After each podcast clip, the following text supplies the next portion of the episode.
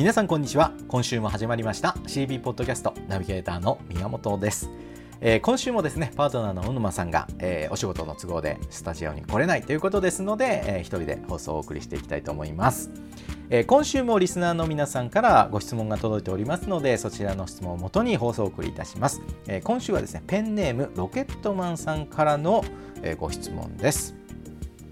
私は自他ともに認める怒りっぽい性格なのですがこれまでの人生を振り返ってみると怒ることで人が離れかなりの損をしてきましたどうすれば怒りの感情をコントロールできるのでしょうか？ということですね。まあ怒りっぽい性格っていうのご自身で分かってる分だけいいですね。あの仕事してるとね怒りっぽいって分かってなくていつも怒ってるんだけどあんた怒りっぽいねって言うとねいや俺は平和主義者ですよみたいなね人もいましてまあそういう人はねもう非常にお付き合いするのは難しいんですけどもロケットマンさんはですね 怒りっぽいっていうのをご自身でお分かりだからこそまあねあの非常にお付き合いしやすいんじゃないかなと思いますけどそれでもやっぱりね怒ることで人が離れてかなりの損をしてきたということなのでご自身の怒り怒りっぽいね性格をなんとかしたいというお悩みがあるんでしょうね。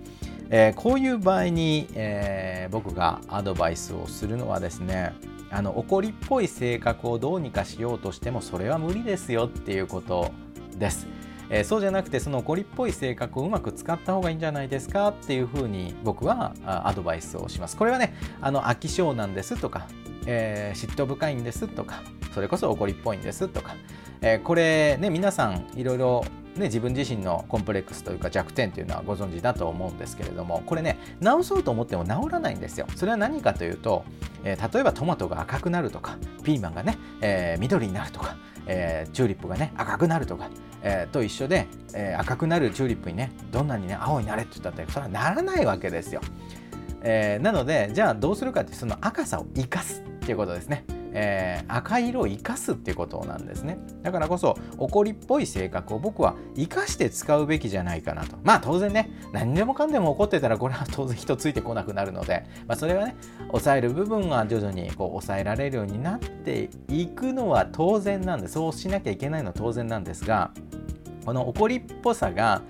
あの弱点だと思ってるとこれはこれで僕は損だと思ってるんですよ。それは飽き性だっていうのも損だしそう思っててねネガティブに捉えてるこれは損だし嫉妬深いんですっていうのも損なんですよ。これ使い方によってはねうまく使える武器に変わるんですね。だからこそネガティブだって思ってるものをあえて武器として使えるとしたらどういう使い方ができるかなって考えることが僕は自分自身を受け入れる、まあ、いわゆるねそうそれこそ幸せに生きるためにはみたいなねあねテーマがありますけど、えー、僕結構重要だなと思っていろんなね、えー、勉強もするんですが幸せに生きるための第一要件は何かって自分を受け入れるってことだと僕は思うんですよ。もうこれはね生まれ持った性格だし、えー、自分は自分もうこんなもんなんだからこれをうまく使うようにしようと考えるそして自分をいいとこも悪いとこも全部自分でこれで生きていくしかないんだって思ったらですね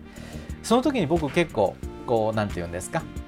自分に対する無用なプレッシャーも手放すことが僕自身はできましたしそれを生かしていくって思った時に、まあ、結構自分が可愛くなったりするわけですねまあまあ悪いとこもあるけど結構いいとこもあるじゃんと。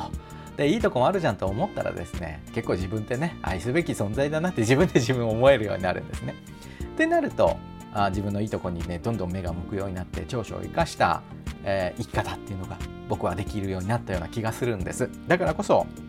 ロケットマンさんにもですねぜひその怒りっぽい性格を直そうとするんじゃなくてそれをまあ支障のない程度に怒っちゃいけない場面ではまあ我慢して頑張るよ頑張って我慢していただきたいんですがそうじゃなくてそっちに目を向けるんじゃなくてこの怒りっぽさをどうやって使ったらいいんだって考えるべきじゃないかなと僕思うんですね。で一つのアイデアとしてあのこう見えて僕も結構まあ怒りっぽいっていうことではないと思うんですけど気が短いんですね。で昔からの友達にはもうとにかくお前はいつも怒ってるってよく、えー、学生の頃からも言われてましたしうちの妻に言わせるとあの現場でいつもあの、ね、現場の職人さんと喧嘩してるイメージしかないみたいなね 今でもよく言われて娘がある程度大きくなりましたのでいや昔ねパパねこうでねって今偉そうに言ってるけどね毎日現場で喧嘩してたのよみたいな話してね娘から白い目で見られるっていうのをね、えー、いつも繰り返しているんですけどもこう見て結構ねそんな感じなんです。で気が短いんですよ。でえー、これねまあ怒りっぽいっていうのにも、まあ、通じるのかなと思うんですけどこの僕気が短いっていうのをどういうふうに活用してるかっていうとこれねあの嫌な仕事あるじゃないですか。気が進まない仕事。めんどくさいとかね。なんかこう手にやんなきゃいけないけどなかなかもう手につかないなってね先延ばし先延ばししちゃう仕事ってあるじゃないですか。これね怒りがこみ上げた時に怒りに任せてこの嫌な仕事を取り組むんです。そうするとどうなるかっていうと怒りのパワーでですねあの普通普段だったらあなんか面倒くさいなって思いながら、えー、ね他の仕事をやってみたりあ面倒くさいなと思いながら、ね、携帯をいじってみたりするんですけどこれね怒りのパワーって面白いもんで怒りのパワーに共通するのは何か恐ろしいほどの集中力なんですよ怒ってるから周りが目に入ってこないんですねとか面倒くさいなとか何か他に楽しいことないかなみたいなね感じにならないんですよ。もうムカついてるからね何、えー、ていうの？その怒りに任せて普段やってない仕事に取り掛かるんですよ。そうすると恐ろしいほどの集中力でその怒っている対象だったり怒ってる相手をやっつけるイメージでですねその仕事がどんどん進むんですよ。だから僕は何か嫌なことがあったりとかですねまあそうそうはないんですけどね嫌なことがあったり嫌な思いをしたりとかですねなんか腹の虫の居所が悪くてむしゃくしゃしてる時はですね何やるかっていうとその怒りに任せて普段だったら尻込みしちゃうような仕事をやるっていうふうにですねしてます。これはあの何度もこの方法で僕はですね窮地を脱することができたなと思いますしでさらに普段だったらちょっと尻込みしちゃうような、まあ、怖いというかえー、めんどくさいというか自分の今に今の自分にとってはちょっとハードル高いなと思ってるような仕事をですね簡単にクリアしてしまうんですね。まあ怒りっていうのは周りがよく見えなくなっている状況なので怒りのボルテージが上がってますんで冷静さを失っているのでその冷静さがあるばっかりに目が映るんですよ普段は。いろんなところにね。だけどその余裕がないわけで怒ってるから。だからこそ一つのことをやり始めたらもうそれしか目に入らない。いうふうにおそらくロケットマンさんのおごりっぽい性格っていうのは裏を返すとですねあのその怒りに任せていろんなことができるってね、えー、いうことが僕はあるんじゃないかなと思いますので僕自身がそうなんだよね。だからこそまあね特性が僕と同じかっていうのは、まあ、必ずしもそうじゃないと思うんですけど一つの使い方としてね。あの例えばよくやるのは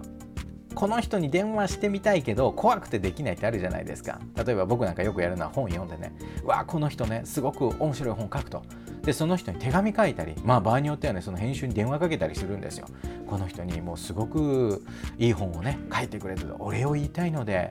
え、お電話とかできるんですかって聞いたりバカなふりして電話する。そうするとねどれくらいですかね。40件に1件くらいはその編集の方がね著者の電話番号教えてくれたり私はつないであげますんでっつって電話をつないでくれたりするんですよ。そうやって出会った人ね結構いるんです。でだけど普段ね冷静な時はそういうことできないんですよ。手紙書くのも結構ね躊躇するじゃないですか。だけど怒りに任せてやるとねあのこういう電話が平気でできたりするんです。人が変わったようにね恐れがなくなるんですね。なのでこれは自分の特徴だと起こりやすいっていうことは非常にとね類まれなる集中力を持ってると思ってそしてその怒りが出てきた時には少しの冷静さを持ってですね今この難しいと思ってる仕事をやってみようっていうことでスタートしてみることです。スタートするまでねやってもうまくいかないんじゃないかみたいなねイライラしてますけどとりあえずやり始めてみるってこと騙されたと思ってそうするとね怒ってる時ほど仕事の進みはめちゃくちゃ早くなりますので、まあ、ぜひぜひですねこのロケットマンさん怒りっぽい性格っていうのも武器として使えんじゃないかね考えてみる、えー、それこそ爆弾になるような火薬もね、えー、使い方を正しい使い方を知れば花火にもなるということですよ、はい、全く同じ材料全く同じものですけどもその使い方ちょっと変えるだけでね人を殺めてしまうような武器にもなれば人を楽しませるような花火にもなると。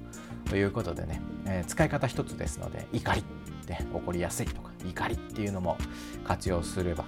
それも大きな資源になりますのでぜひ使い方考えてですね挑戦されてみてください。まあ私のね難しい仕事に挑戦するっていうのも一つのアイデアだと思いますのでやってみてうまくいったら、まあ、ぜひぜひね今後人生の糧として活用していただければと思います、えー、ロケットマンさんご質問ありがとうございました。はい。ということで、今週もですね、時間になりましたので、ポッドキャスト以上で終了いたします。また来週もですね、皆さん参考になるような事例をお持ちして放送をお送りしたいと思います。ぜひ楽しみにしてください。はい。ということで、今週の放送以上で終了です。また来週お会いいたしましょう。それでは失礼いたします。ありがとうございました。